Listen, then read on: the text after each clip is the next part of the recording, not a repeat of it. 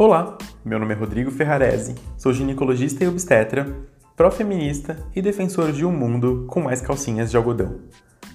Nos meus podcasts, quando não divago sobre a nossa vida, explico a sua vida para você, mulher.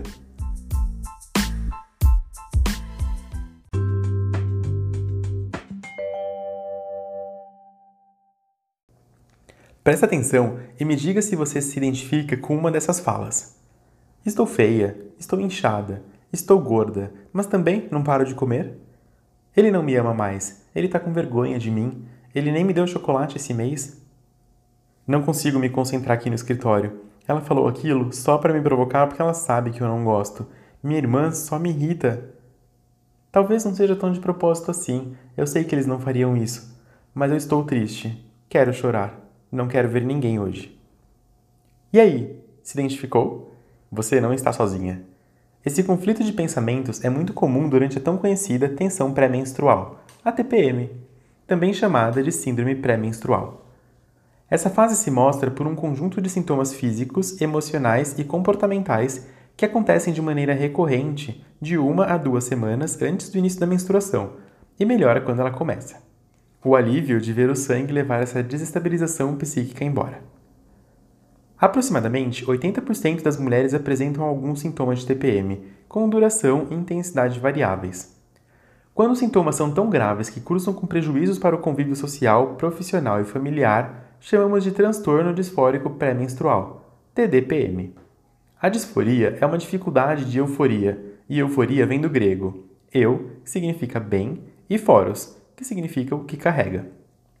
Usamos euforia para representar um sentimento de alegria e bem-estar. O disfórico está indo ao caminho oposto dessa satisfação. Por sorte, esse transtorno disfórico pré-menstrual é mais raro, acometendo aproximadamente 5% das mulheres. Ainda não se sabe o motivo da TPM aparecer. Claro que há relação com os benditos hormônios femininos e suas oscilações, mas o mecanismo pelo qual isso acontece ainda é obscuro. Os sintomas de TPM vão além do emocional e provocam também queixas físicas. As mais frequentes são maior sensibilidade nas mamas, dor e inchaço nas pernas e às vezes dor no corpo todo, ganho de peso, cansaço, distensão abdominal, acne, ansiedade, irritabilidade, irritabilidade, irritabilidade. Sim, a irritabilidade é o sintoma mais frequente. Também temos depressão, mudanças de humor, depreciação da autoimagem e alteração do apetite. Quantos desses sintomas você sente? Tecnicamente, para chamar de TPM, basta um sintoma que dura 5 dias antes da menstruação. Quando há até 3 sintomas, considera-se uma TPM leve. Quando há 4 sintomas, a TPM é moderada. Acima de 5 sintomas, é necessária uma avaliação para verificar a chance de ser o transtorno disfórico. Antes de dizer por aí que você está com TPM, ou antes de você, pessoa que convive com uma mulher com TPM, dizer por aí, você está com TPM, é importante se atentar para outras causas de quadro semelhante, como ansiedade e depressão. O tratamento é muito variado e pode ser desde mudanças de estilo de vida e terapias alternativas até a realização de cirurgia para retirar ovários e encerrar os problemas menstruais. Exercícios aeróbicos podem reduzir o número e a intensidade dos sintomas. O controle de estresse com sono adequado e exercícios físicos e exercícios de meditação também conseguem melhorar esses sintomas. Sobre alimentação, de maneira geral, aumentar a ingestão de proteínas e diminuir a de carboidratos traz benefícios para a mulher com TPM. Importante, cada uma de vocês tentar identificar se algum alimento em específico piora a TPM, porque isso pode acontecer com cafeína, por exemplo. A fitoterapia pode ser uma grande aliada para o alívio da TPM. Opte por gengibre e camomila. O óleo de prímula ainda não tem sua eficácia comprovada, mas tem ajudado algumas pacientes. Se nada disso funcionar, procure ajuda médica. Há medicamentos capazes de resolver sua TPM.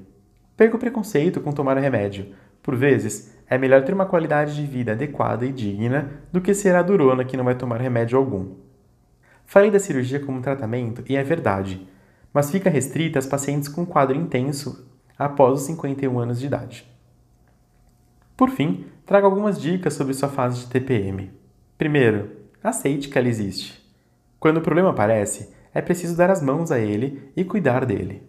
Fingir que ele não existe só vai te deixar mais exausta. Por esse mesmo motivo, não procure uma válvula de escape. Não coma tigela de macarronada bolonhesa, não coma barra de um quilo de chocolate, não se mate de trabalhar. A exaustão e o sentimento de culpa vêm pior depois, alimentando o ciclo vicioso. Não queira tomar decisões importantes nessa fase. experimente contar para as pessoas de seu convívio que você tem TPM, que sofre com ela e que ela é passageira. Na correria do dia a dia, as pessoas nem sempre notam o quanto esse período é ruim para você. Dizendo-lhes, a compreensão será maior. Quem sabe você até ganha um chocolate a mais? Aproveite e peça para ser 70% cacau e sem açúcar.